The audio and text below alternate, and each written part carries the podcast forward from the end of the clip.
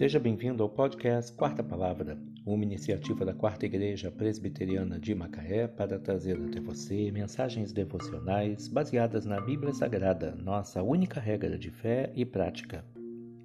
Neste domingo, dia 17 de outubro de 2021, veiculamos da primeira temporada o episódio 517, quando abordamos a introdução à segunda epístola de Pedro. A segunda epístola de Pedro foi escrita a todos os cristãos do seu tempo. Ela trata de falsas doutrinas que estavam sendo espalhadas entre eles. Os falsos mestres não somente ensinavam coisas erradas, como também se entregavam a todo tipo de imoralidade e vícios e procuravam arrastar os outros consigo.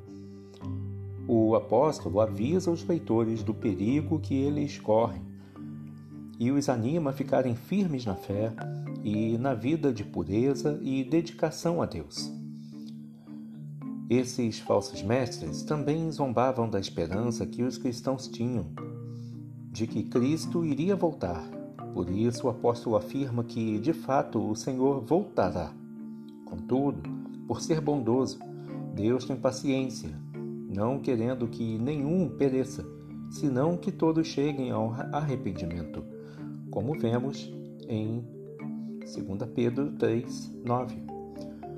O apóstolo recomenda que todos se esforcem para serem encontrados por Cristo em paz, sem mácula e irrepreensíveis, e fiquem esperando aquele dia abençoado em que haverá novos céus e nova terra, nos quais habita a justiça.